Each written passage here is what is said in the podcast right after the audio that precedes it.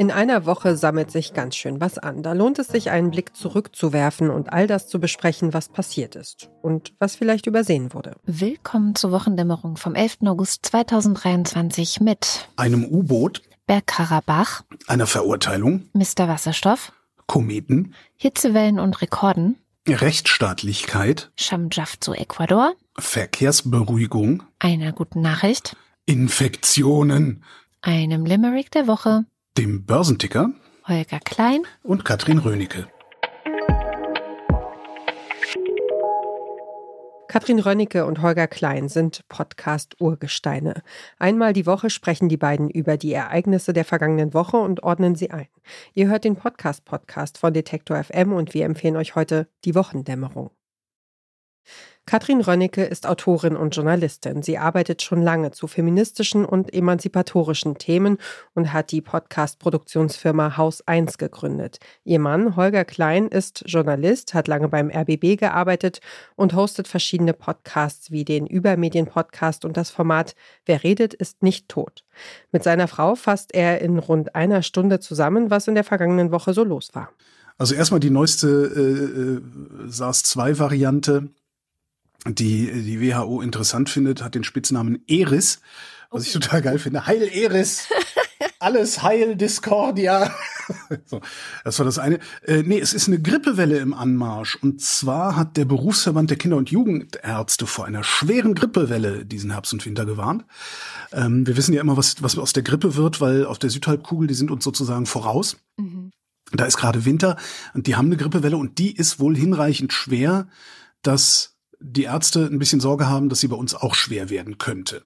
Inhaltlich korrekt zu arbeiten ist den beiden Hosts im Podcast wichtig, aber auch Haltung zu zeigen und miteinander zu streiten und Stellung zu beziehen. Insbesondere dann, wenn es um den Klimawandel oder den Einfluss des Springer Verlags und der FDP auf die politische Debattenkultur geht.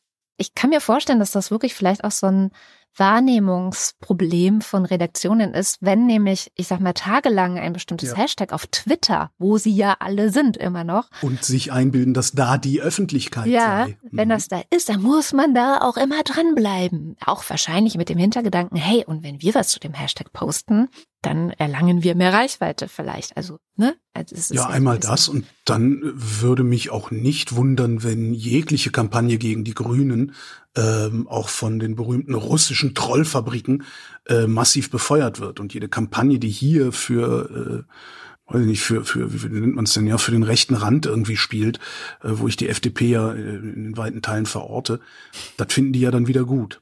Um sicherzugehen, dass alle Fakten im Podcast stimmen, haben die Hosts FaktencheckerInnen angestellt, die die Recherchen nochmal extra unter die Lupe nehmen und daraufhin das Gesagte ergänzen oder korrigieren.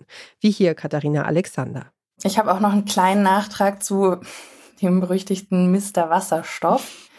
Du hattest ja erzählt von diesem Deal, wo es um rund 28 Millionen aus so europäischen Fördertöpfen gehen sollte. Und äh, den Deal gab es auf jeden Fall. Es gab aber auch noch einen zweiten, und zwar wurde diesem ominösen Unternehmer ähm, wurden 72,5 Millionen Euro zugesichert, um ein Wasserstoffzentrum in Niederbayern aufzubauen. Also insgesamt geht es um rund 100 Millionen Euro, die das Verkehrsministerium da, ähm, naja, Leuten gegeben hat, also mit denen äh, man in den Skiurlaub fährt. Wer Fan von Rubriken ist, kommt hier übrigens nicht zu kurz. Die Journalistin Sham Jaff stellt in jeder Sendung ein Thema vor, das in westlichen Nachrichten kaum oder gar nicht besprochen wurde. Und der Börsenticker zeigt, wie absurd in deutschen Medien über Wirtschaft berichtet wird. Im Podcast Die Wochendämmerung analysieren Katrin Rönnecke und Holger Klein das Nachrichtengeschehen der vergangenen Woche. Besonders die Klimakrise und mögliche Lösungsansätze sind ein Dauerbrenner. Dazu machen die Hosts oft Bonusfolgen und sprechen dafür ausführlich mit ExpertInnen. Die Wochendämmerung ist eine Produktion von Haus 1, der Podcastfirma von Katrin Rönnecke.